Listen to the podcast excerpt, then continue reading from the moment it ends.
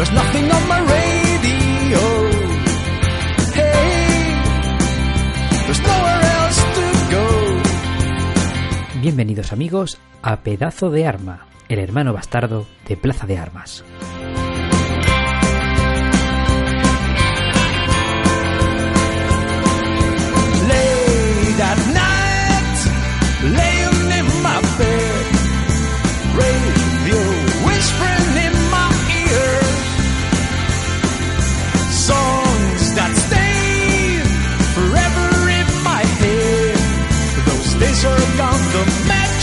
El siguiente podcast es de humor absurdo, que todo hay que decirlo. Avisados estáis, amiguitos y haters.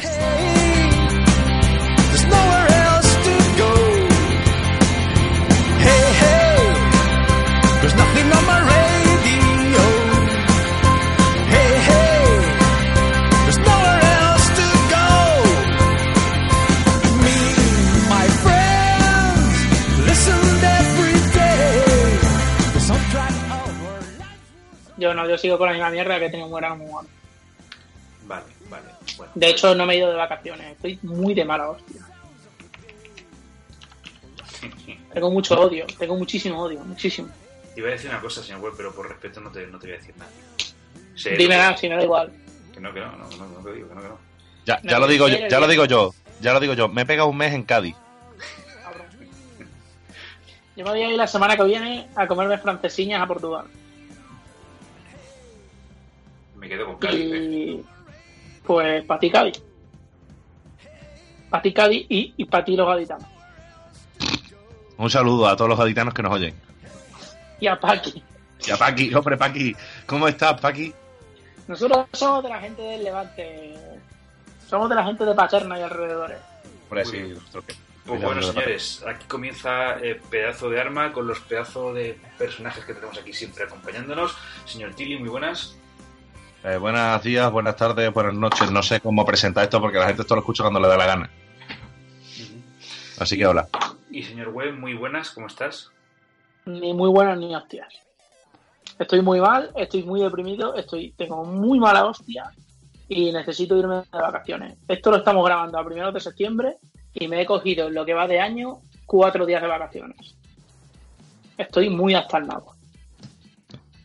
Es que yo voy a hacer un breve inciso y ahora ya seguimos, pero el señor Hueto había entendido que hay gente que estamos eh, ya fijos en el paro y necesitamos gente que trabaje y que nos mantenga. No, no, si a mí todos los días, todos los días 10 me llegan mensajes de agradecimiento. Por eso, yo mañana, Todos hoy es día días. 9, hoy es día 9, mañana Mañana Te- te voy a seguramente mandar- un poco más feliz. te voy a mandar una fototeta mía acompañado de un gracias. Pues me parecerá bien, por lo menos yo que sé, me sentiré un poco más útil para la sociedad. A ver si me envía algo Montoro también, que me debe 600 y pico pavos. Bueno, Mon- Montero ahora. Yo no sé qué deciros, pero yo juraría que yo, yo estaba aquí coordinando un programa de humor y me he puesto triste. Lo siento, no es, no es tristeza, es mala hostia, que también la gestionamos bastante bien, la verdad. Ha habido mucho odio siempre en este podcast.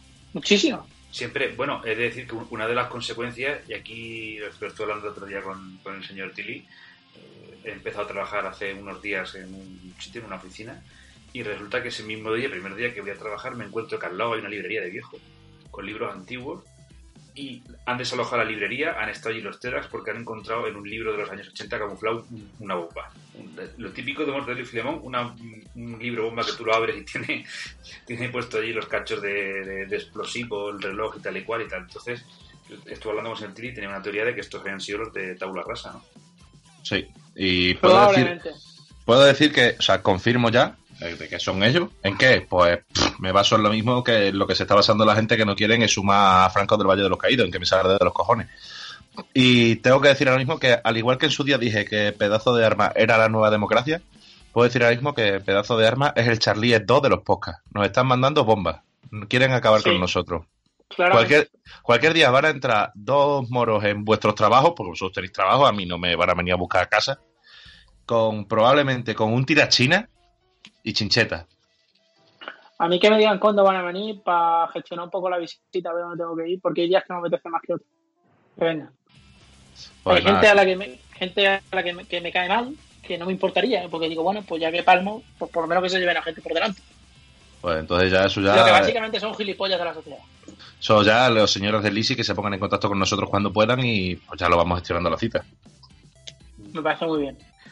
Por cierto, señor Web, señor Web, he de decir aquí, hago un paréntesis de estas cosas que he tenido dos semanas para decírtelo por privado, pero ahora que no me escucha nadie, te lo comento. Vale. En una de las últimas cenas que he tenido con gente que conocemos, eh, ambos dos, salió como tema de debate tu señora Jamama. ¿Por qué? Salió. No sé. ¿Pero por qué? Salió. salió. Y ¿Cuál, te, cuál fue la motivación? te puedo decir que eh, estábamos hablando de cosas, una persona que dijo algo de la jamama del web, y los señores, los dos chinis y yo, te defendimos. Y ya estaba bien. Es cierto que la jamama del web se ha convertido en un tema, pero que... tal. Y te defendimos. ahí. Pero no entiendo, por- pero no entiendo por qué. ¿Quién podría querer mi mal? No, no mal, no mal, ni mal ni bueno, simplemente que salió la jamama del web. Hombre, si tienes que, si tienes que defenderme, alguien me estaba criticando. Quita el coche que lo tienes mal aparcado. Eh, sí, he sido yo. Eh, No defenderte, que, Que- que- que simplemente que, joder con la jamama del web. Que ya estaba bien. aquí ¿Que ¿Por qué no se hablan de otras jamamas? Que Bueno, ahí. que porque el Javi durante muchos años eh, se dio bola a la tuya, Sí. eso tornó en un mundo de irrealidad eh, que nosotros gestionamos muy bien, la verdad. Pero no, no entiendo de dónde viene el mío. Pues eso, que salió tu jamama, creo recordar que salió otra jamama, es que ya no me acuerdo, porque ya se empezaron a liar las cosas, empezaron las risas, empezó la bronca, empezó el debate también ahí, y... Pero ¿cuál era el debate? Al final lo que me interesa es cuál es el debate. Ah, el, el- el Porque tema, del- podré- el, te- el tema del porque debate, ¿no? Ah, no, pero lo de, por lo de siempre, tamaños de jamama, ahí se estaba hablando de tamaños de jamama. Pues vaya mierda. Pues si yo lo mío ya lo he dicho siempre. Pues por eso, pues está- te estaban defendiendo que ahí, vamos, con el señor Web. ¿Pero qué estáis diciendo? ¿Que yo tenía la polla grande o la polla pequeña? Que tenías polla. Ah, bueno, sí, eso sí. Eso sí. Eso lo corroboro. Doy A día de, a día de hoy, Para, para más datos, para más datos. Y estábamos eh, cenando en un italiano. y, Vale, no, o intent- y no intentó ningún o sea que- italiano meter los cuellos. Eh, no, porque yo creo que había de todas las nacionalidades menos italianos en ese restaurante. Bueno. Ahora, ahora comentaré una cosa sobre el restaurante. El tema es que yo creo que sé quién era la persona, eh, por no decir mujer y por no decir que fuma mucho. Eh, confírmame, Javi, esa situación. Esa persona estaba presente, sí. Sí, estaba presente, pero era la instigadora del. del Metió ¿Del cizaña- debate? me- eh, metió cizaña, evidentemente. pero no fue la, pero no fue la creadora del debate. Es que si te soy sincero, no me acuerdo quién, quién, quién sacó el tema, pero tú ya sabes que cuando se lanzan ahí temas hay gente que cizañea y ella estuvo ahí hablando. Se habló ¿Sabes de que- cuál- se habló- señor West habló de una táctica. Dice, no, es que el señor West una táctica. El, el tema de su jamama y, y tal y cual. Y, y ahí ya fue cuando dijimos, eh, cuidado con la jamama del señor. Mira, mira, yo no he tenido táctica en mi puta vida. Lo corroboro. En la absoluta anarquía. La única táctica que tengo yo es cuando bebo, dejar de beber cubata. No me bebo cubata, es la única táctica que tengo. Y no siempre me acuerdo, la verdad. Pero esa es la única táctica que tengo. En el resto de cosas de mi vida, yo no tengo táctica ninguna. Yo voy a calzón quitado, a, a tumba abierta. eh, yo vivo en la anarquía más absoluta. Ayer fui a Ikea, no os digo más. Uf, no hablemos de Ikea, por favor. Ayer fui a Ikea. Y hoy, os lo voy a decir ya, me he hecho macho. Hoy me estaba haciendo la tarjeta de eh, Ikea, de no la Family, que ya la tengo. La de la de crédito. Ah, están aporreando a alguien. No, Ah, son, vivo. los, son los cobetes.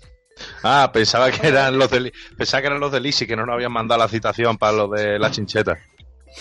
Oye, no lo sabemos, los mismos están para aquí pegando petardozos. Pues no sé, mira, a ver, tú cierra la ventanilla por si acaso. Claro. Que lo que Pues decía es que me he hecho, me he hecho la tarjeta de Ikea. yo de yo de lo de Ikea tengo que decir que lo de los muebles es una putada, pero lo del restaurante ese que tienen puesto allí de los perritos y esas mierdas, eso es peor. Pero- Subí al de arriba, al de comerte un codillo. Eh, no, paso, paso. No me, no me Pues, fío.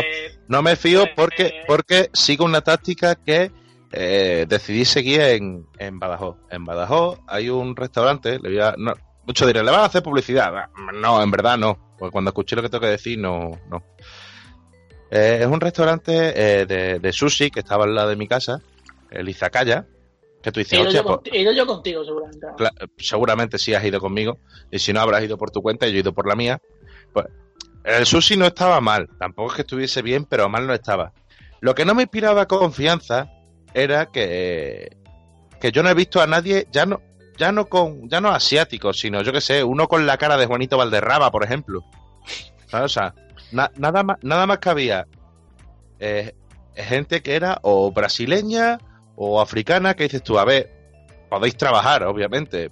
Vivimos en un país libre y que trabajéis mucho y que os paguen los sueldos. Pero, joder, eh, no sé, hacerme otro tipo de restaurante. No, os mete por lo menos a uno con un kim- pon a uno con un kimono de taekwondo, por lo menos que me engañe. Señor Pero- cumbia ninja, cumbia ninja. Cumbia ninja, Claro, Cumbia ninja. claro, algo así, pero no, no, ni eso, o sea, ni siquiera, ni siquiera un... Yo- es que es verdad que es verdad que es como, como ir a comer a un restaurante español en, en Tokio y que el que te está haciendo la paella sea de Okinawa. Es como, hostia. No sé yo hasta qué punto estás tú enterado de cómo funciona la comida. Es, el- es lo que yo pensaba cada vez que entraba. O sea, yo decía, digo, bueno, a ver, eh, ataros, at- ataros con tesafil los ojos, por lo menos. ¿Sabes? Que yo pueda decir, bueno, me estás medio engañando, pero me lo puedo creer. ¿Sabes? Párteme, parte, atiéndeme y párteme una tabla de madera en la mesa para que yo me crea algo. No sé, cosas de, cosas de, cosas de asiáticos, Cosas de, cosas de chino. Claro, joder, cosas, o yo qué sé, o, o pon, pon, pon un cartel que ponga bienvenida al comunismo, ¿sabes? Cosas de Pero, así. pero, lo- pero, lo- pero los, japone- los japoneses no son comunistas, ni mucho menos. ves, Da igual, para mí, un señor de Albacete que tenga los ojos rasgados es asiático. Vale. O sea, solo, no, no pido que traigan a personal cualificado. Fíjate, fíjate Porque- si me conformo un poco. este, señor. Claro, o sea, o sea no, no, no pido ni siquiera que me traiga Chini, personal cualificado. esto, esto, el señor Tilly de Valencia para allá ya son todos chinos. Claro, por supuesto. Bueno, y si me apuras de, vamos, de Paterna para allá. Paterna es el último reducto de... Paterna es la frontera que nos separa de la tierra del sol naciente. El último acción de los celtas Pues, y visigodos. Yo no pido que traigan personal cualificado de, de, de, de Asia para hacerme sushi.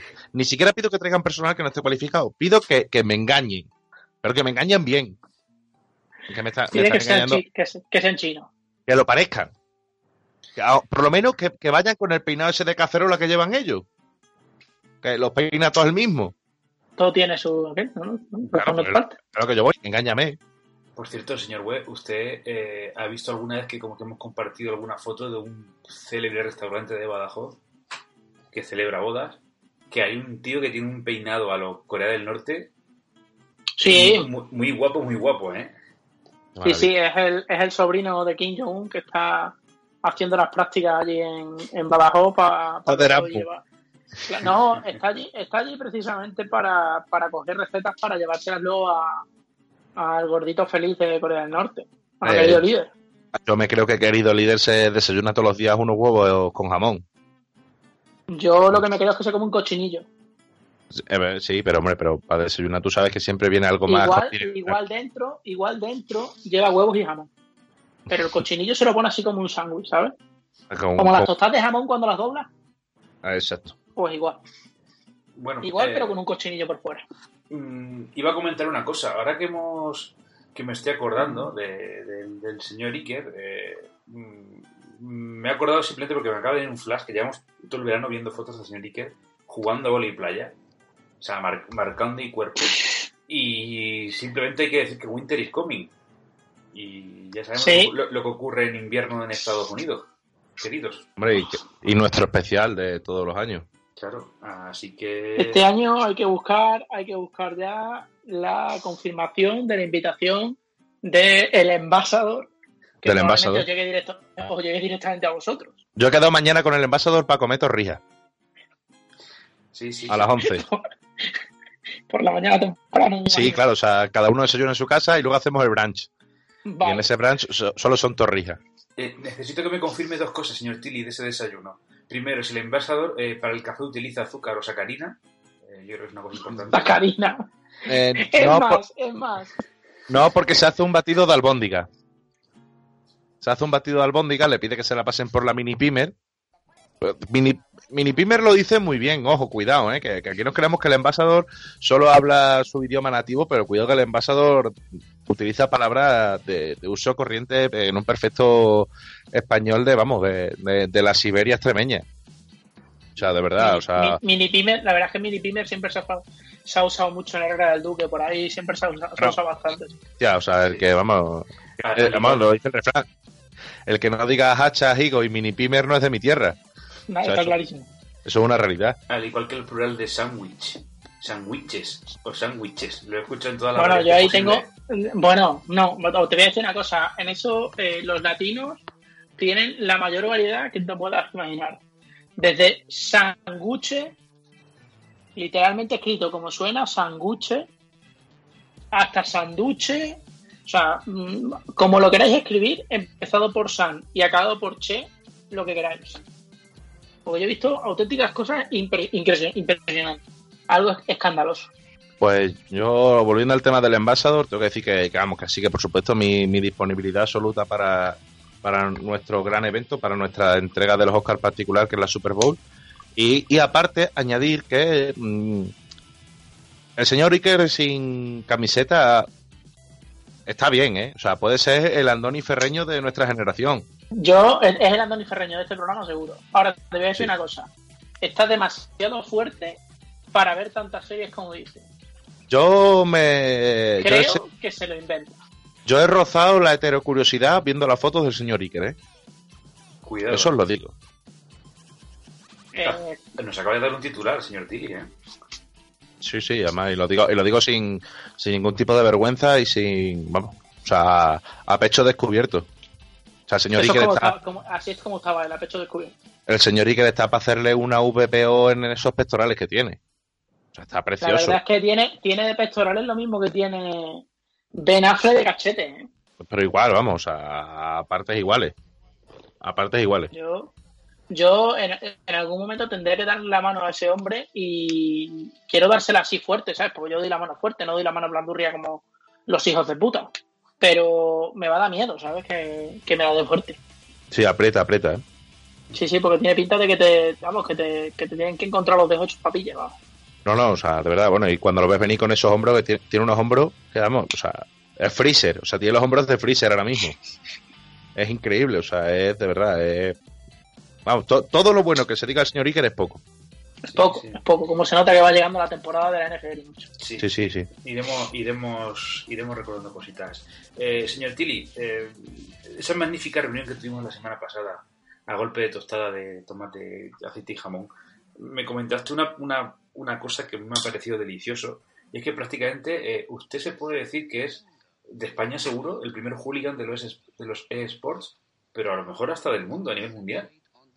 Yo creo que sí, o sea, yo creo que sí, porque lo voy a, lo voy a contar. Recibí una invitación para ir a Gamergy, concretamente la invitación de un amigo que me dijo por qué no vamos juntos nos pagamos las entradas cada uno.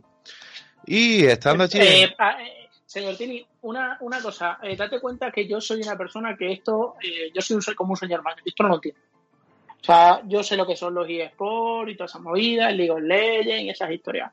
El Fortnite ese de los huevos, que estoy a los cojones de que todo el mundo juega esa mierda, pero no soy capaz de entender, o sea, no sé qué es el Gamer GS. eh, Gamergy es como la feria del jamón, pero de videojuegos. ¿Ves? Ahora, Pero sin, sin botellón fuera, cosa que me parece que ahí la Gamergy pierde bastante. pero se supone, pero habrá panchitos, por lo menos, habrá Sí, eso sí, eso sí, obvio. para que la gente Sí. coma. No, taquis, taquis, taquis a tope. Los taquis esos a- te, te los, te, los te los regalan. Eh, com- Como los panchitos de nuestra época, pero de, pero de ahora.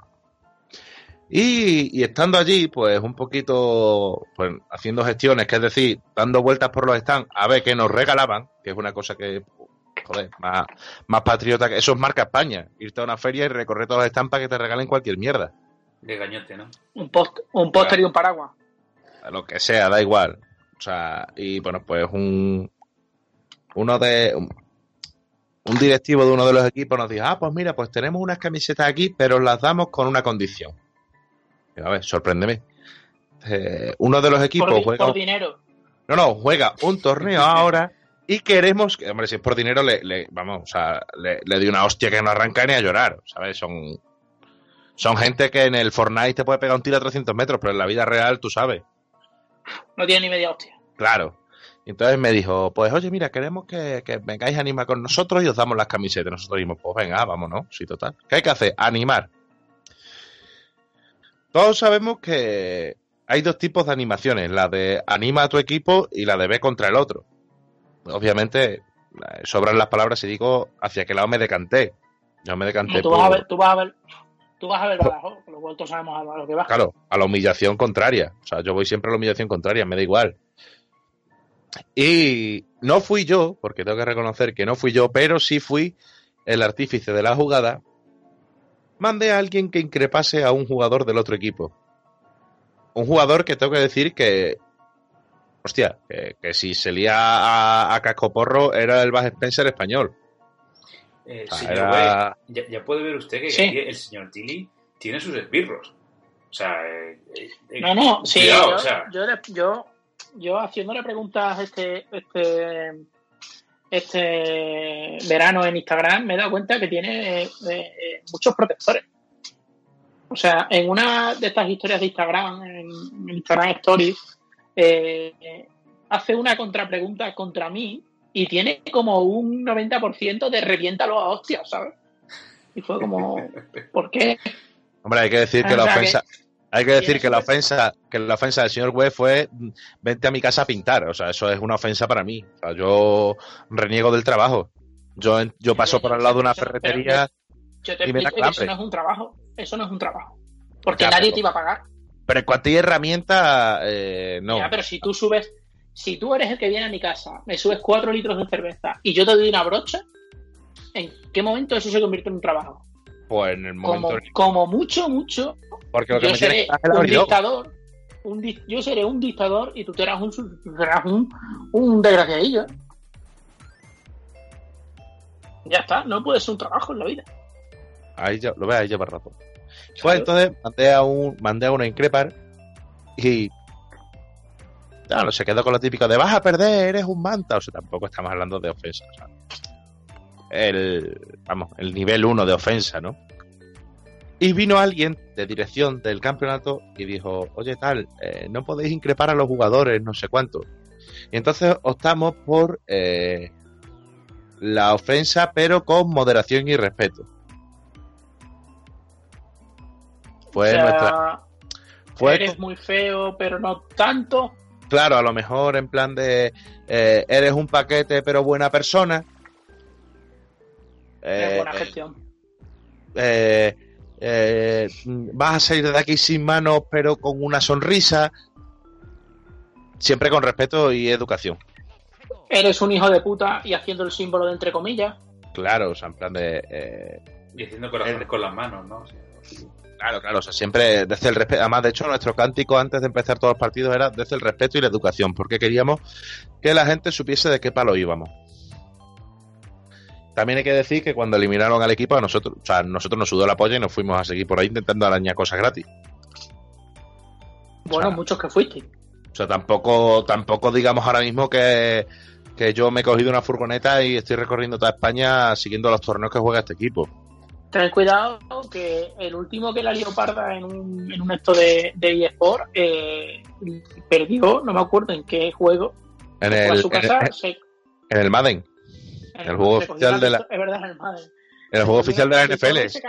Se cargó a dos o tres tíos, ¿no? Sí, algo, bueno, pero, pero fue en Estados Unidos, o sea, tú en Estados Unidos no sabes, no sabes andar por la calle sin mearte encima y te dan una pistola. O sea, tampoco, joder, o sea, a mí me sorprendería a lo mejor, ah, pues mira, esto no ha pasado, ha pasado en Portugal, y dices tú, coño, pero la gente en Portugal tiene dinero para pistolas, pues me sorprende. Pero en Estados Unidos, pues no, o sea, no. No me sorprende que en Estados Unidos alguien se lía a tiro. Un saludo a todos nuestros seguidores de Portugal Sí, claro, por supuesto. Desde el respeto y la educación. y la educación. Yo voy allí, yo voy allí la semana que viene, no os preocupéis que yo doy doy buena imagen. Por cierto, eh, ambos Cuando me dos- la tercera, cuando me, cuando, cuando me pida la tercera fran- francesiña para desayunar, va a decir este tío portugués de aquí, chapo. Eh, señor Way, señor Tini, he pasado hace semanas por Paterna y no he encontrado allí ninguna estatua de nosotros, ni ninguna calle, eh, nada de nada, ¿eh? Mal. Vamos a... O sea, todavía, todavía no. puede ser, puede ser, Javi, que hayan robado la calle como en ACDC en Getafe, Es posible. como la calle ACDC en Getafe. Eh, es posible. Yo me planteo un escenario desde muy positivo a muy negativo. Y ese, pues, es, es, es- es posible, puede ser. O sea, que haya gente que esté durmiendo con, con la placa de nuestra, de nuestra calle y abrazadito por las noches, arropadito. Vamos, yo lo tendría, yo lo tendría bastante claro, la verdad. Yo no me imagino. A mí, a mí me gustaría no que me esa imagino que no persona, nos conozcan ni yo. me gustaría que esa persona fuese Paki, también lo digo. Hombre, yo no lo descartaría tampoco. Yo sigo no diciendo, descartaría que Paki o alguno de sus gatos, pues. yo eh, sí- sigo diciendo a día de hoy, 9 de abril, que es lunes, bueno, que ya será martes al año que viene, porque estoy mirando el del 2018, y 27 de agosto son están marcadas como fiestas locales en Paterna. Sigo sin entender, gente de Paterna, por favor, salgan a la calle, manifiéstense, eh, hagan una un- el, el 4P o lo que sea, llámenlo como quieran, hagan acampada allí en el ayuntamiento. Mm, A mí de la calle, bueno, me da igual porque tampoco, pues no quiero tampoco un letrero, eso es muy pretencioso, pero ¿qué te digo yo? Un pregón de fiesta que, que nos puedan pagar cuánto, 25.000 euros a cada uno por caché, pues ya está, o sea, yo con yo, con 20 me, yo con 20 me conformo. ¿eh? yo- no, yo estoy contando 25 porque estamos quitando la parte proporcional del señor Chini. Entonces, ah. eh, entonces, pues bueno, pues oye, pues mira, yo, yo sinceramente creo que, que eso sí, lo, lo de la calle, pues bueno, no me molesta tanto. La estatua, joder, si, yo qué sé, si ya, ya, yo sinceramente no van a poder hacer una estatua que sea mejor que la de Mazinger Z. Entonces, ¿para qué? No, yo prefiero eso, pregón y 25 mil euros por, por cada uno, ya está. Bueno, ahora que ha sacado el tema dinero, eh, señor Tilly, eh, y sin salirnos de, de la zona de la comunidad valenciana y tal, he de decir que me invitaron en Benicarló a una cena y el que pagó, que yo no pagué, por supuesto. eh, Hombre, no, estaría bueno. Estaría bueno, eh, caché, pagó con una tarjeta de bitcoins. Entonces, yo eh, a ustedes que son Ah. hombres del mundo le quería preguntar, y que están, están rodados y, y- y tal, ¿eso es de moderno o, o de poser? ¿O ¿Qué diferencia hay en lo de que estamos, lo de, lo de que estamos rodados es que estamos gordos. Eh, mira, no había pensado en ese sentido, pero también, y creo que no es una ofensa, lo digo desde el Sí. cariño y respeto. No, no, yo no, a mí no me ofende. Yo no soy como esa gente que, que se ofende por por todo. Yo no, no, no, no, yo para nada. Yo si estoy gordo, estoy gordo, pero vamos a ver. No pasa nada. Eh, a mí me parece un postureo de puta madre. Me parece un postureo de puta madre.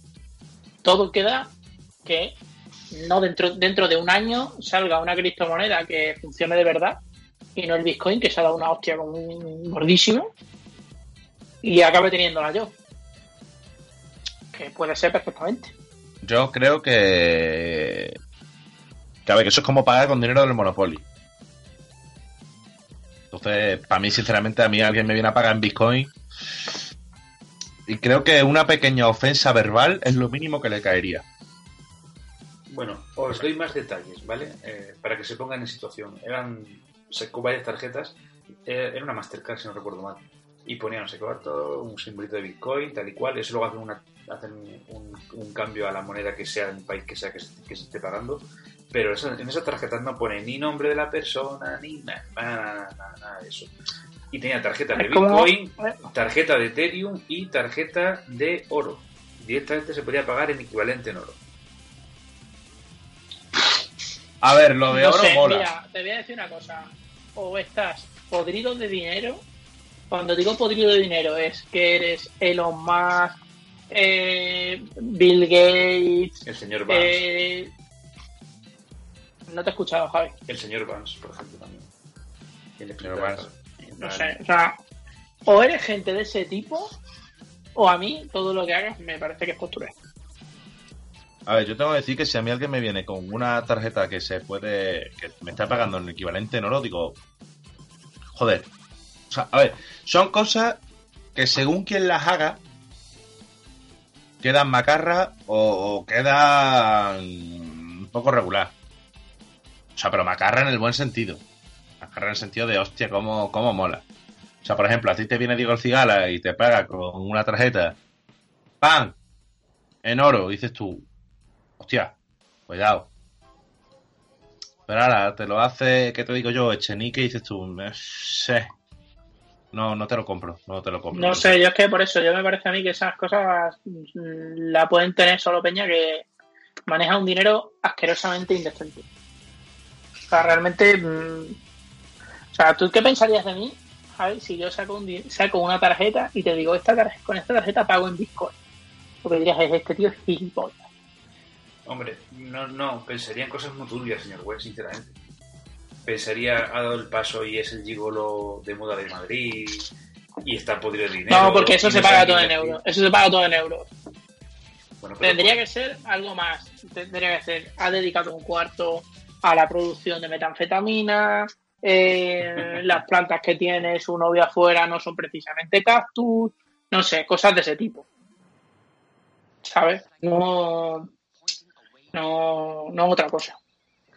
Bueno, pues esto es lo que quería compartir con ustedes porque también, al igual que se quedaron descolocados, yo también me quedé un poco así.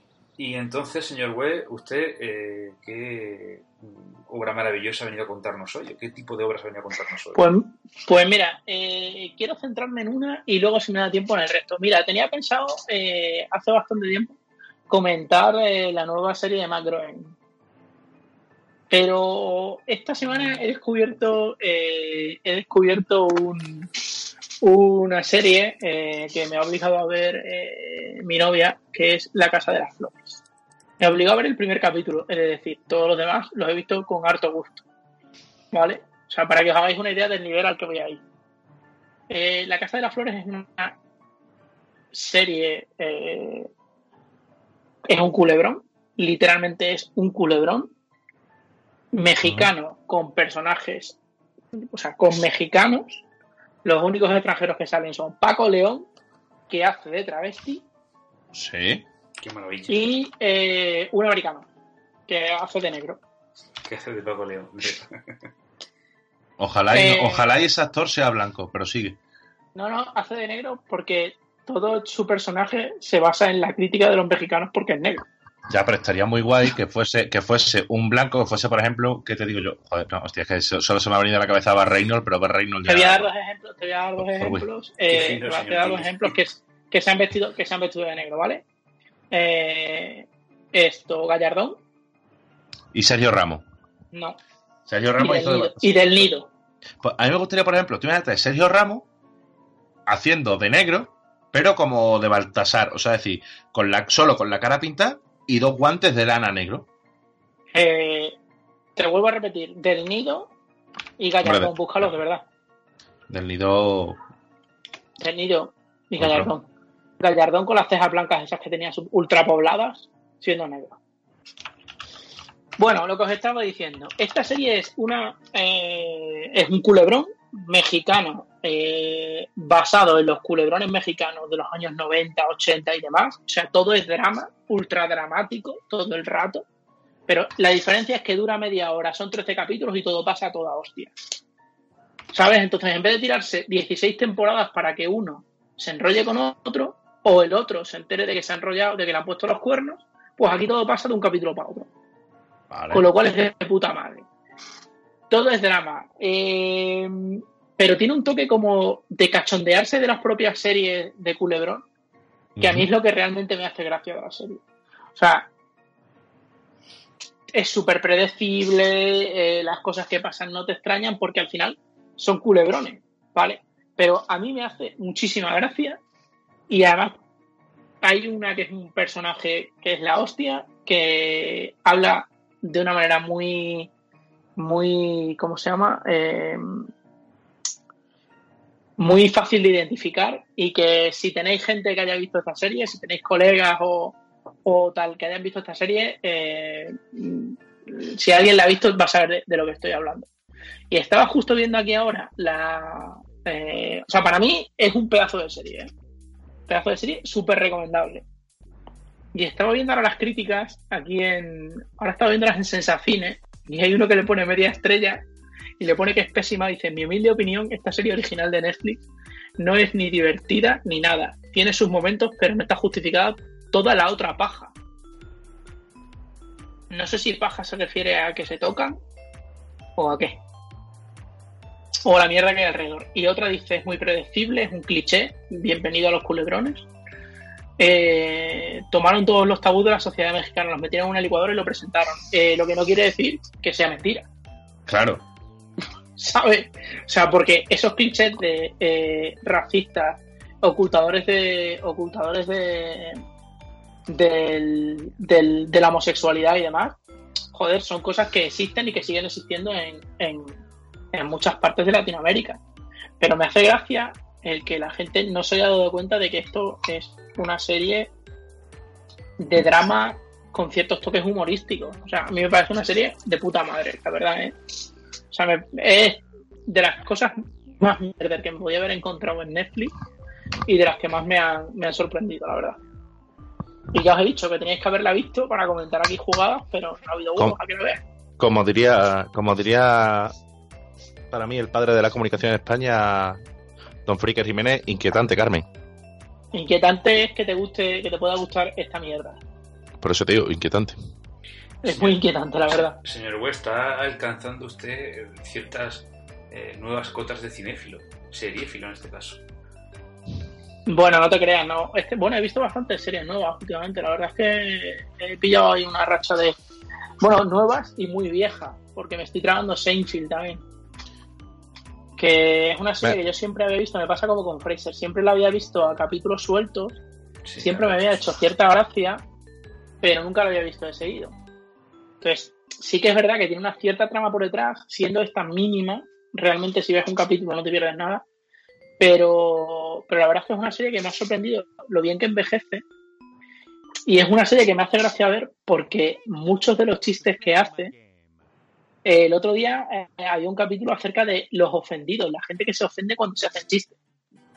Y entonces me pareció todo como muy actual. La verdad es que tiene unos, unos toques que la serie tiene 20 años o veintitantos años y todavía sigue teniendo esa parte de, de realidad que nos sigue, que nos sigue pasando y como al, al final no deja de ser un tipo que ha hecho stand-up toda su vida.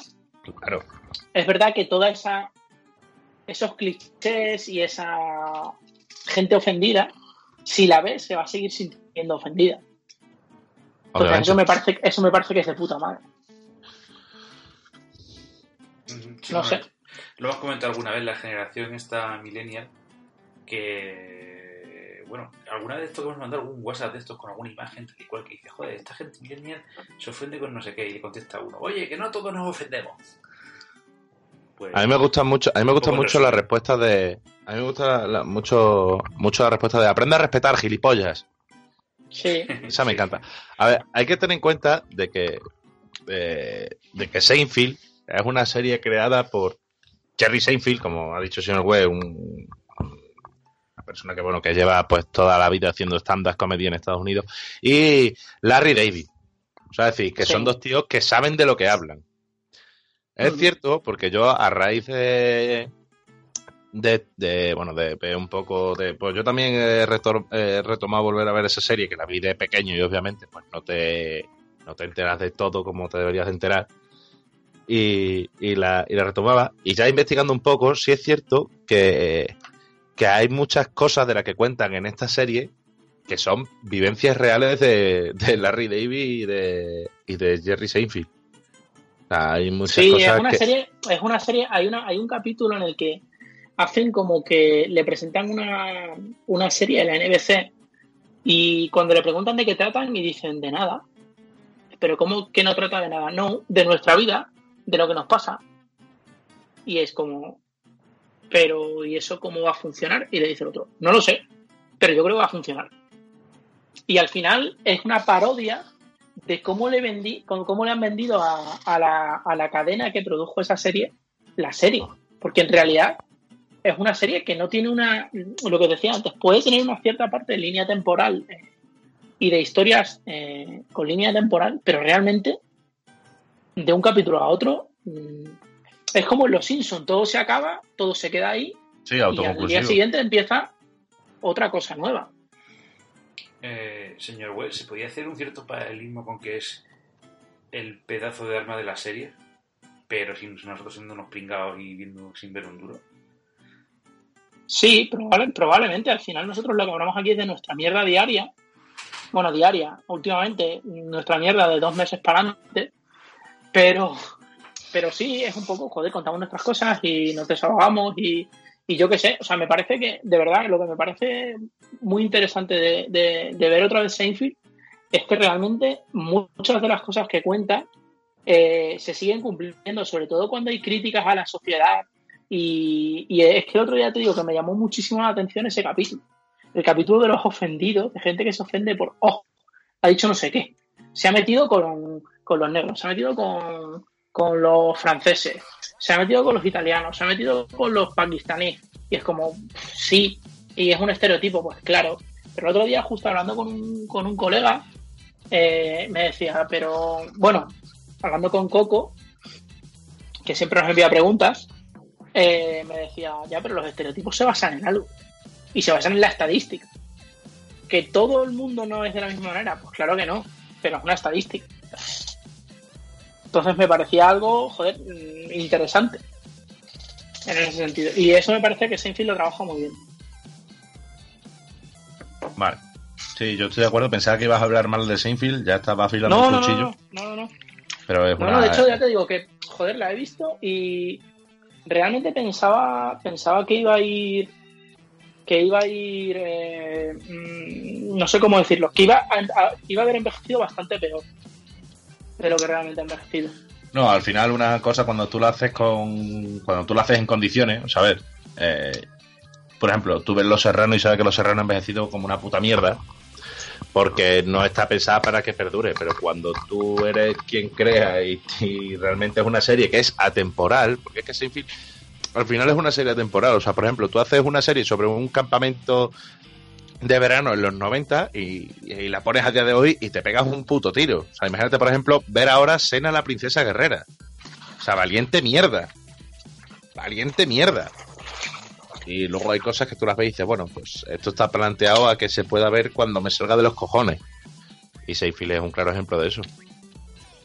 Eh, Sí, a mí ya te digo, sorprendente, ¿eh? Señor Tilly, hago un paréntesis. ¿A usted le gustaba Sena, la princesa guerrera? Yo me dejaba hacer cosas por Sena. ¿Conoce la No, no serie- te dejabas, te con- obligaba. Conoce la serie Spartacus, ¿verdad? Sí, por supuesto.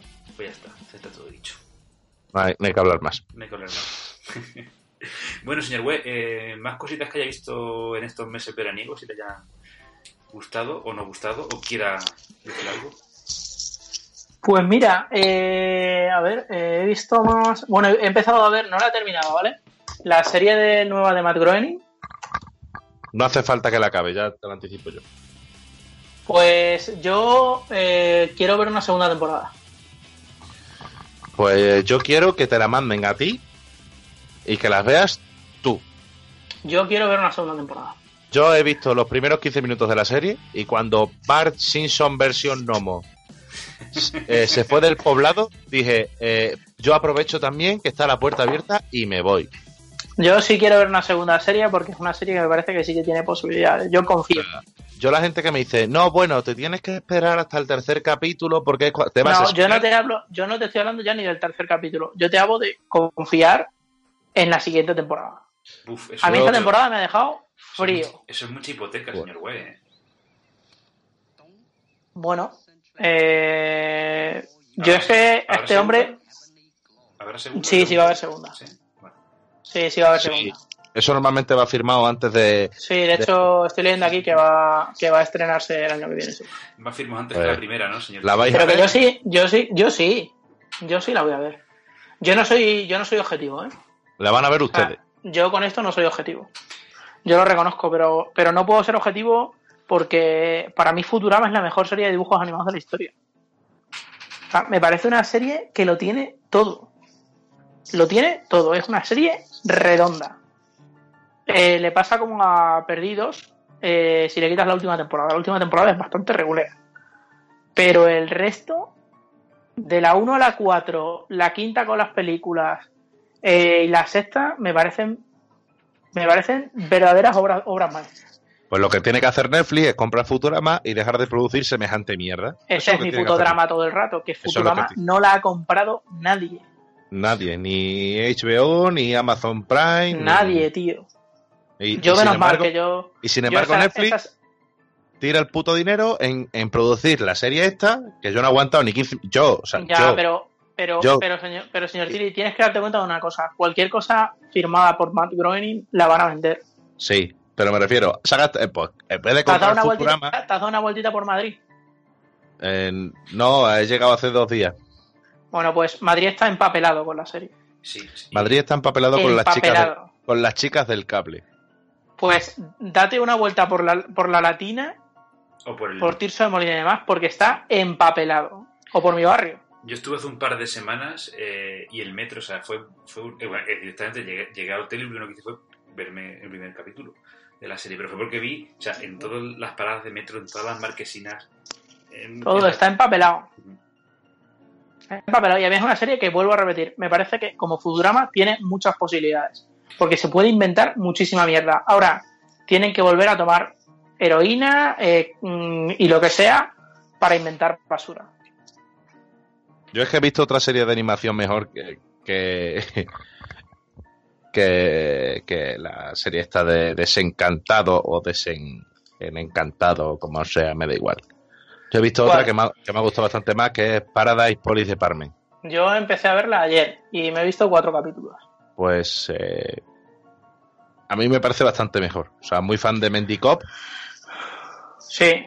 Muy a mí, fan. me, o sea, a mí me, me parece que es una serie que yo puedo dejar puesta de acompañamiento y me parece que está bien. Es muy bueno. Me parece que está bien. Pues me la apunto porque me había, me había saltado por ahí. He visto la de Desencanto esta y es lo que dice el señor West, que el, el peso de Futurama es muy grande y constantemente estás comparando. Y luego lo que ha hecho el señor Tilly, ese Bar Simpson verde con forma de duende.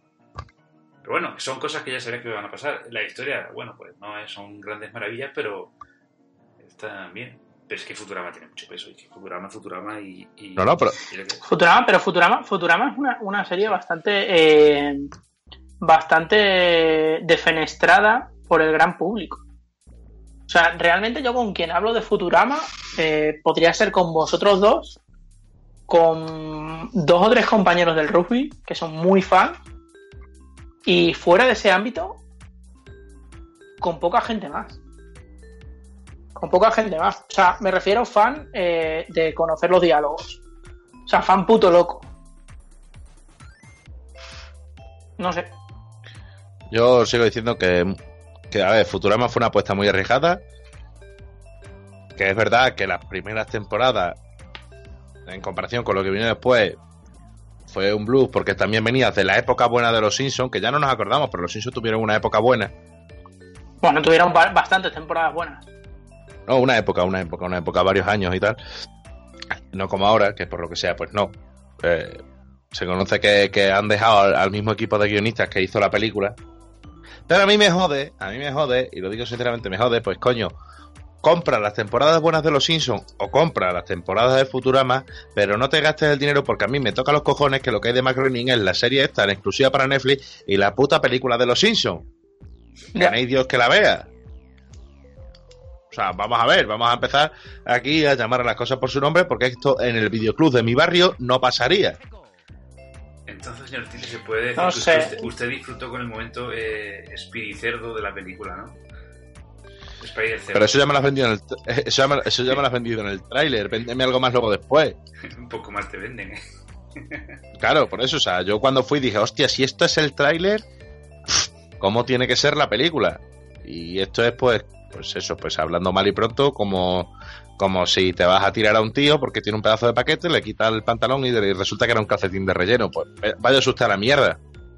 Me ha engañado. Pues lo que es la vida, muchacho. Bienvenido a la sección de filosofía de pedazos de arma.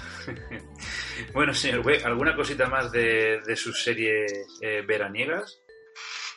Eh, no, en principio no tengo más historias. Ayer empecé, ayer vi, por, vi otra vez eh, Infinity War y me parece peor en la segunda visión, en la segunda visual que en la primera. Coincido, me ha pasado lo mismo. Totalmente, ¿eh? No sé por qué. no ayer fue como... Uf. No voy a, pro- voy a pronunciarme al respecto. no, nos da igual, eh. No pienso pronunciarme al respecto. Sigo pensando que hay superhéroes ahí que son muy basura y ya está. Y que eh, Thor es el mejor personaje de la película eh, y que es la única vez en la que le dejan hacer algo. Ya está. Porque el resto de cosas mm, no me las creo. Hombre, claro que no te la puedes creer. Estando Thor, estando Thor, o sea, ¿qué pollas hace el Capitán América, que es un pringao? Que Thor llega, lo revienta a hostias y ya está. Y no pasa nada más. Thor se puede reventar a hostias a todos juntos y a nadie le extrañaría. Y aquí es como el último mono. Esta es la primera película en la que realmente hace algo. Y ya está, no voy a decir nada más. No me pronuncio al respecto. Me parece Ya. muy bien. Ya escribiré, ya escribiré un comentario en ebooks bajo mi seudónimo Paki. Vale, ofensivo, espero. Sí, por supuesto. Muy bien, Vale. Tilly, pues ya que no se quiere pronunciar sobre esta última disertación del señor Webb, ¿de qué ha querido venir hoy a hablarnos aquí a pedazo de arma? Eh, vengo a hablaros de mi nueva sección, con nombre copiado, obviamente, porque eh, la originalidad no vive en mi barrio, Estamos que lo tiramos, ¿eh? que eh, de un... En tu barrio nada más que hay pijo. eh, sí, creo que sí. No lo sé, no me relaciono con ellos. Sí, sí, yo te lo digo yo que.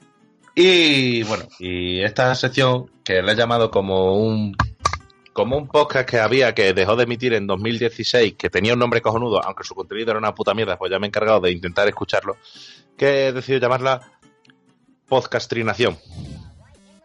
Porque sí, porque me lo puedo permitir, porque estos señores ya no lo usan y mm, eh, bienvenido a la apropiación de nombre.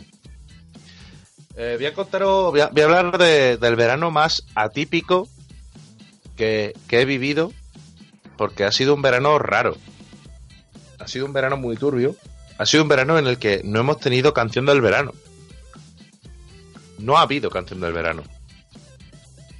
Lo hemos Bueno, dejado pasar no- por alto. Yo no lo sé, yo eso no hace ya tiempo que no lo gestiono, la verdad. Créeme que si hubiese habido canción del verano, lo sabrías. Porque se habría puesto en todos los sitios habido y por haber. Ya, pero yo he estado trabajando, date cuenta también de eso, ¿eh? Da igual, solamente con que algún día te montas en un coche o entres en un bar, sabrías qué canción es, la canción del verano. No la ha habido. Y esto, y estos temas, y lo digo ya, son los que realmente rompen España, no la exhumación de Franco. No podemos aguantar un verano sin una canción del verano. Porque ahora. Que, no, que nos idiotice vilmente, ¿no? Claro, porque ahora que, vamos a sacar una canción de otoño. Una canción de otoño sería, sería un temazo. Sería un temazo. Sería mara- maravilloso, vamos, una canción para bailar en todas las discotecas en otoño. Muy bien y muy bonito, la verdad. Comedia, comedia manguita. Claro que sí, claro que sí. Y que vuelvan a poner de moda las camisetas de manga corta y debajo las camisetas de manga larga, por favor. Y las camisas blancas con chorrera. Porque por lo que sea, estamos volviendo a 1942. Y no puede ser, no puede ser, no puede ser. No podemos pasar un verano sin canción del verano. Sea, joder, que se llama canción del verano, que luego ya, o sea, luego esas canciones directamente van a morir a, que es el otro tema que voy a tocar ahora, las barras libres de las bodas. Porque tú pasas un verano y tú esa canción solamente la vuelves a escuchar en las barras libres de la boda. Porque nadie ha ido a una discoteca y ha escuchado Follow the Leader. Nadie. Hijos de puta. Pero ¿cuántas barras libres de boda has escuchado Follow the Leader? Te lo digo yo, en todas. Que yo recuerde ninguna. No has ido a ninguna boda en la que no se haya puesto Follow the Leader. Que tú recuerdes otro tema, pero que han estado ahí, sí. Correcto. Correcto. Y ese es el otro tema que quiero hablar, porque si el verano ha empezado mal, con que no hay verano, ha terminado peor. Porque me llama un colega, bueno, un ex colega, porque eso ya no se hace, me llama un ex colega a mediados de agosto y me dice, te tengo que dar una buena noticia. Digo, cuéntame, me caso. Digo, vale, ¿y la buena noticia dónde está? Qué drama, tío. que vengas. Digo, hostia, guay, guay, guay, una boda, una boda mola, una boda mola, no nos engañemos. Vale, pues Sí. llego yo a mi boda, Ese sí. y está allí el tío, y me, y, y me dice, oye, pues mira, pues me, me caso por lo civil. Digo, hostia, pues de puta madre, nunca había estado en una boda civil, tenía curiosidad. Nunca había La- estado en una boda dentro. La boda civil hay que cambiar el nombre y hay que llamarlo la boda criminal. O sea, eso no es por lo civil, es por lo criminal. Allí leyó todo el mundo. Cuando digo O todo- sea, o sea, señor Tilly, que para que yo me haga una idea, es lo mismo que una boda de iglesia, pero sin cantar misa. No, porque en la iglesia habla uno y tú ya dices, bueno, pues se acabó. Pero claro, ¿cuál es el problema? Tú sabes que tú vas a una boda en una iglesia, habla el cura, cuando el cura termina de hablar y dice, hasta luego Lucas, pues todo el mundo dice, venga, pues nos vamos. Ahora, yo voy con la ilusión a esa boda, aparece la maestra de ceremonia y dice, voy a ser la maestra de ceremonia de este enlace, tal, no sé qué, no sé cuánto, y a los cuatro o cinco minutos ve que coge sus dos folios y se los guarda el bolsillo y dices tú, ole tú que nos vamos a comer. Dice, bueno, ahora va a hablar la hermana. Y dices tú, bueno, vale. Venga, vale, es la hermana.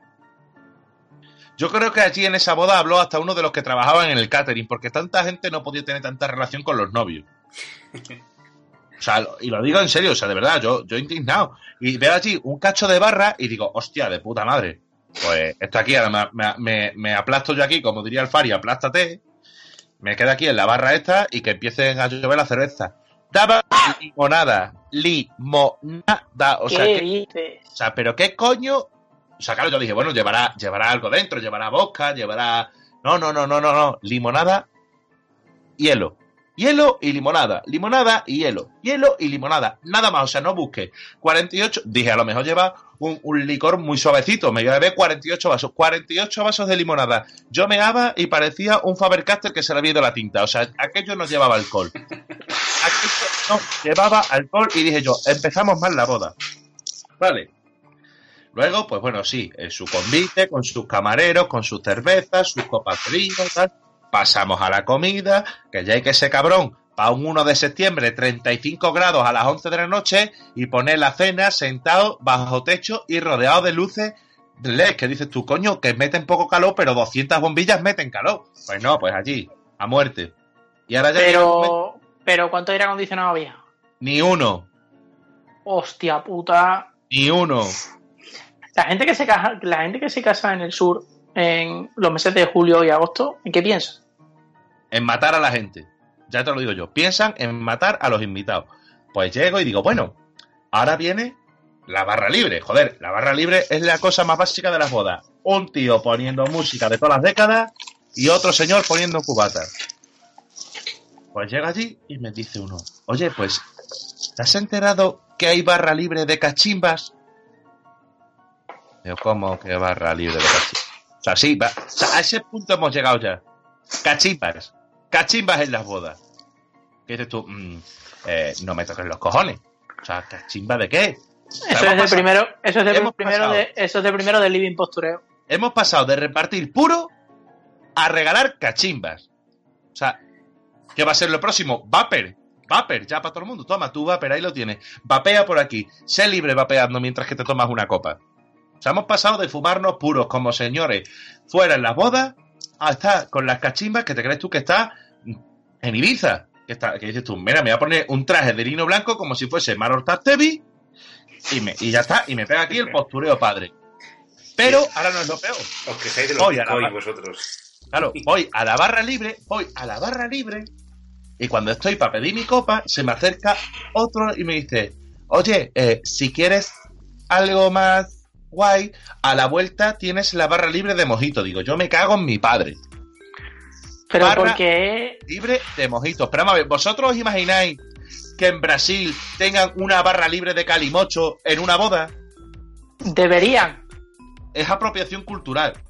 O sea, no, ¿qué, qué coño? Vamos a ver, eh, honestamente, ¿quién se bebe un mojito? Toda la noche. ¿Quién está toda la noche? ¿Quién dice, hoy a mojito? Sí, la verdad es que. La verdad es que sí, que en eso Nadie, hay que- me- ese- te, tengo que dar, te tengo que dar toda la razón del mundo. El de la barra libre de mojito se ha pasado 40 niveles del Candy Crush en lo que duraba la barra libre porque no ha ido nadie a pedir mojito. Yo recuerdo una boda en la que tuve que explicarle al camarero que era un calimocho.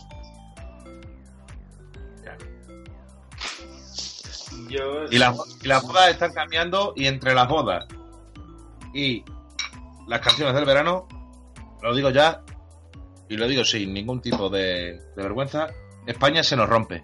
Es mi nuevo lema. Señor Tilly, Creo que, creo que, creo que eso también es apropiación indebida porque eso lo he escuchado ya otra vez. A alguien en algún otro sitio. Da igual, España se nos está rompiendo por cosas como esta. señor Tilly, es que yo este verano. Vamos a ver, es que no podía estar más de acuerdo con usted. Es que todo lo que ha dicho me ha ocurrido en uno o varios grados este verano. Primero, la canción del verano. Yo creo que lo más próximo que ha habido es la canción esta de Sin Pijama. Yo no sé ni cuál, o sea, no te os juro por Dios que Señor- no sé de qué coño estáis hablando. Señor Webb, usted antes molaba cuando era crítico de reggaetón internacional. Yo entre 2013 y 2015 sé todas las canciones de reggaetón que os podéis hacer una idea, pero porque no tenía otra opción. Pero desde que llegué aquí en diciembre del 2015, de ese mundo me retiré y volví a un mundo ordenado, normal, de música pop, indie, rock y ya está. Bueno, Ha dicho, hip hop. in- ha, dicho indie. Sí. Sí, sí, se puede considerar indie lo que escucho yo, que es mentira porque no es indie. No lo es. Pues sí. Pero no, no, o sea, el pijama es que ni puta idea de lo que me estáis hablando. Y señor Tiri, lo que dice de, la, de las duraciones de las bodas civiles. O sea, porque una boda por la iglesia, ¿sabes en cuánto te van a despachar? Pero una boda civil, Es que no lo sabe. no sabes. A ver, yo he de decir que tengo experiencia en ambos casos, ¿vale? Que yo no he entrado nunca a una boda civil, porque no entro a las de iglesia por la, por la civil mismo, ¿vale? Entonces, yo sí tengo experiencia en una boda civil y en varias de iglesia. En una boda civil, más o menos, dura alrededor de cinco cañas, o dos tercios y dos cañas, dependiendo. Y la boda y las dos bodas eh, de iglesia que he podido medir en cañas, porque no han sido to- no han sido todas, han sido seis cañas. Con lo cual, para mí la duración de una boda de iglesia es mayor que la de una boda de, Para mí, de- una, una pero boda os civil, digo una cosa, pero una boda civil mm, debería ser muy corta. para mí una boda civil dura 48 vasos de limonada. Lo tuyo es bastante más triste que lo mío, bastante, ¿eh? Señor Webb, se tiene que actualizar. Y señor Tilly, yo también he bebido limonada en una boda civil, ¿eh? Pero ¿por es qué? Una, es una vergüenza. Porque es, una, porque es lo único que te dan. O sea, si ¿Pero eso hubiese, que es un, por ley o algo? mira, si hubiese un puesto de limonadas o de pistolas, yo me pego un tiro a la segunda limonada. Pero escucharme, que en serio que tengo muchísima curiosidad. Pero ¿por qué limonada? O sea, No lo sé. O sea, o sea si conozco si conozco pero poca no te gente. dejan, pero ¿qué pasa? Que no te dejan ver. O sea, eso se supone, señor Tili, que ¿dónde está? ¿El qué? ¿Dónde se supone que está la barra esa de limonada? Al lado de. Esto era como en una finquita así privada y al lado de la. Estaba las sillas puestas. O sea, Al final, Vale. lo- o sea, lo que sería donde está lo de lo de lavarse los sobacos en la iglesia, la pila, ¿eh? pues ahí es ahí está el puesto de limonada. ¿Qué, qué dices Vale. tú? Yo conozco a poca gente que beba mojito, pero gente que beba limonada menos. Claro, yo ya, ya me hago yo una idea de por qué es eso. Porque si tú vas y te pones a beber allí cerveza ya a la una de la tarde, a la una y media cuando están los novios casándose, tú estás gritando barbaridades como le estabas gritando a los de eSport. Y- No, me si mal. yo, si yo no lo veo mal, si a mí, pff, como si te la sacas allí, ¿sabes lo que te quiero decir? Claro. Da igual, que me parece bien, también todo me parece bien. Todo lo que sea espectáculo me parece bien. Si al final una boda es un espectáculo, coño, pues más espectáculo todavía. Será una boda que todo el mundo recordará. Por ejemplo, yo lo he dicho y es una cosa que mantengo. Yo, si me caso, la mujer que cometa esa locura, que es una locura, O el hombre. o el hombre, o el, o el, o el que sea, o el ser, o el objeto inanimado, yo admito todo lo que esa persona quiera. A mí solo me tiene que dejar un capricho. Durante el banquete va a sonar una trompeta. Todo el rato. No. En un momento concreto, que nadie va a saber cuál es. Y tal y como acabe el señor de la trompeta o la señora que esté tocando la trompeta, en mitad del convite voy a soltar una vaquilla. Y allí que pase lo que tenga que pasar. Yo quiero que la gente cuando se siente en la mesa diga, no entiendo por qué los novios están comiendo detrás de un burladero. A Y mí, yo me- diga, a mí me, diga, parece, esperaros. me parece bien. Me pasó una cosa, pero en una boda eh, hace. Señor. O sea, eso, eso es espectáculo, eso es show business. Poner un puesto de limonada es una mierda. ¿Sabes a quién podrías, sabes a quién podrías invitar a tu boda? Que te iba de espectáculo que te cagas si vas a soltar Juan, la Juan. José Padilla, lo tengo José. Padilla. Lo tengo pensado. Lo han vuelto a coger otra vez. Lo han vuelto a coger otra vez. Lo van a, la- lo van a acaba- acabar convirtiendo en un muñeco de Lego, tío. Yo lo he dicho esta mañana en Twitter. Juan José Padilla está consiguiendo que todos pensemos que José Tomás es un maricón. La verdad es que sí. Hoy se lo decía yo a, a mi novia, le decía que yo recuerdo un monólogo de, de Dani Rovira hablando de José Tomás, un año que tuvo que lo cogieron N mil veces y fue como, eh, no sé. También he, he leído un tuit esta mañana, no, no recuerdo de quién, que decía si no le habrían tapado el ojo bueno a, a Padilla. Puede ser.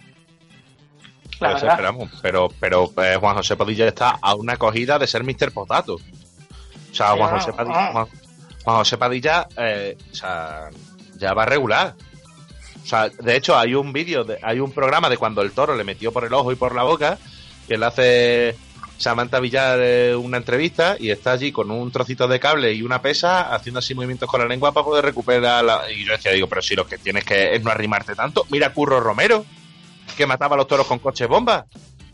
Pues coño, pues ya está. No sé, yo me parece, bueno, Aparte, no sé. que no sé- yo, mira, yo puedo entender, y, y ya y aquí viene el cierre ya después de lo de la boda, yo puedo entender que un tío que está en lo alto de, de un andamio trabajando con su happy puesto, toda la historia y tal, eh, pues llegue, eh, se le caiga una herramienta y se le clave en el pie. Eso es un accidente. Padilla va provocando. O sea, porque coño, joder, ¿sabes? Eh, de primera, es un bicharraco de 500 kilos con dos cuernos adelante. Tú sabes que arrimarte no te puedes arrimar mucho. Lo, ¿Dónde justi- vas? lo, lo justito y yo a no. 600 o 700 metros. Escúchame, a lo que te dé el capote cogido con un palo selfie, es a lo que yo me arrimaría. A lo que te dé el capote con un palo selfie. A mí lo que me dé una vara larga, larga, larga, larga de avellano, largo, gordo, 200 metros. Y yo, pues, Pues- sinceramente, no, o sea, no lo entiendo. Yo no es que tenga mucha fe en el coeficiente intelectual de los toreros, pero joder, es que Yo he ido, señor Juan José- Tiri, yo Juan he José ido con... Padilla está consiguiendo que lo de que, que sinceramente programas del estilo de humor amarillo y estas cosas, y, vamos, Juan José Padilla va al Grand Prix y la atropella a Obregón. O sea, es que no me jodáis. ¿Se podría decir que le empito a Vergón? Pero vamos, no, no, o sea, Juan José Padilla tiene cogidas a, a Cholón. Yo lo único que sé es que si va a ver, si va a ver la película del toro esa que han sacado este verano, en Lo 3D coge. se lo lleva por delante también. Sí, seguro. Seguro. Se lo lleva. Yo es que te voy a decir, te voy a decir una cosa, señor Tiri. Yo he ido de paseo por el campo con Javi y a mí me dan miedo hasta las vacas, colega. No, claro. ¿Sabes? Yo a y eso mí- que, y con cuernos y sin cuernos, eh, me da igual, ¿eh? Pero Bueno. un ternerillo ya con 150 kilos, yo ya respetillo le tengo, ¿eh? cojones, un Doberman. ¿Un Doberman? Ya, pero un Doberman te arranca la cara. Ah, pero no, yo verlo, o sea, un Doberman verlo a lo lejos, sentado, mirando otra cosa. Un Doberman a lo mejor que te digo yo, leyendo el ABC. A mí me da miedo. Pues Sí, imagínate sí. un toro, coño, joder, pues aprende un poco. Que yo puedo entender, a ver, la primera vez te pueden coger. La decimocuarta ya es culpa tuya. Sí. O sea, ya es, ya para hacerte La primera dice, bueno, he tenido el fallo, no he calculado bien las distancias. No cojones. Señor Tilly, está, está haciendo aquí un- un- una especie como de manifiesto, como de candidatura para algún podcast de toros, ¿no? Eh, sí, Sí. bueno, me gustaría mucho, pues, ¿qué te digo yo? Pues, hombre, a mí lo- los programas donde se hablan de cuernos a mí siempre me han gustado mucho. Tendido Cero, Extremadura, Tierra de Toro, El Sálvame. Todas esas cosas a mí me Va a hacer, va a hacer, va a hacer el burladero y nunca mejor dicho. Sí, sí, o sea, yo, yo quiero, yo, yo estaría encantado. Yo estaría encantado de ir un día a, a comentar los toros, que obviamente me voy a informar igual que me informé de, de la Super Bowl. Hombre, yo este año te voy a decir una cosa. Si nosotros si, si el señor envasador nos, nos invita o el señor Iker tiene a bien invitarnos, yo creo que deberíamos eh, el domingo previo a, a- el domingo y el lunes creo que se juegan las finales de, de conferencia. Eh, yo creo que deberíamos quedar eh, en tu casa a poder ser por si se rompe algo para ver el para ver eh, para- por lo menos para saber quién juega Yo ten en cuenta que si yo voy otra vez a la Super Bowl gracias al señor Iker, eh, yo solo tengo una función allí, que es repetir la foto con, con Itu y el extintor. Por supuesto. Todo lo demás que ocurra, eh, pues mira, oye, bienvenido sea. Un grande, Pero yo- un grande. Yo sobre todo quiero esa foto con Itu y el extintor. Bueno, señores, yo creo que esto ya no da más, mm, más de sí. Eh, Le he propuesto al señor Tilly que se meta en un podcast de toro. Que yo creo que, Ya, la verdad es que que eso. Sería maravilloso. Sí, sí.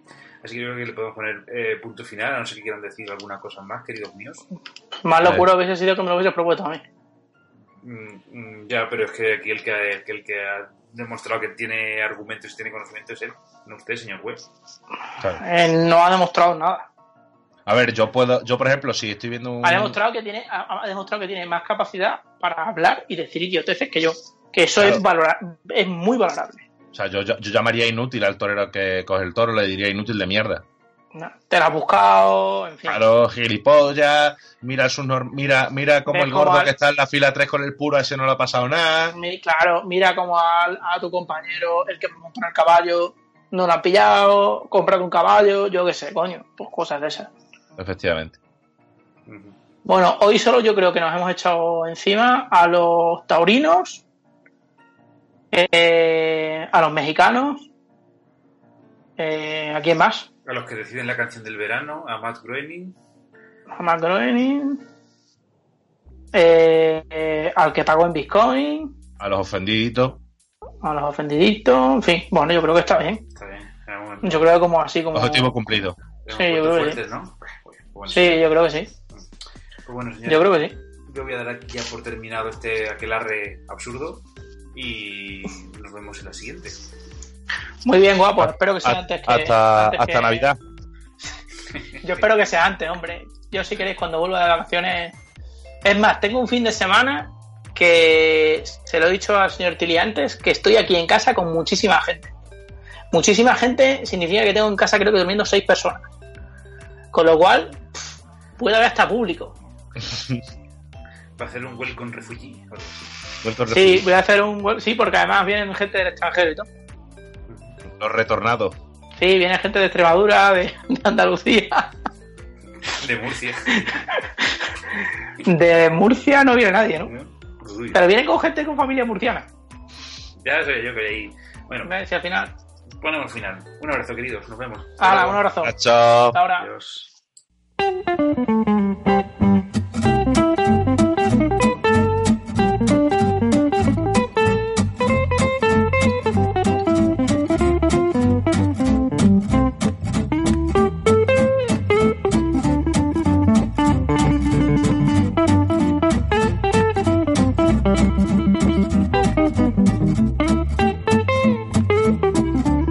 Aquí termina Pedazo de Arma, el hermano bastardo de Plaza de Armas, el podcast de humor absurdo. Nos puedes encontrar en Twitter, en nuestro perfil arroba pedazo de arma, en nuestro perfil de Facebook pedazo de arma y nos puedes mandar un correo electrónico a pedazo de arma podcast arroba gmail.com.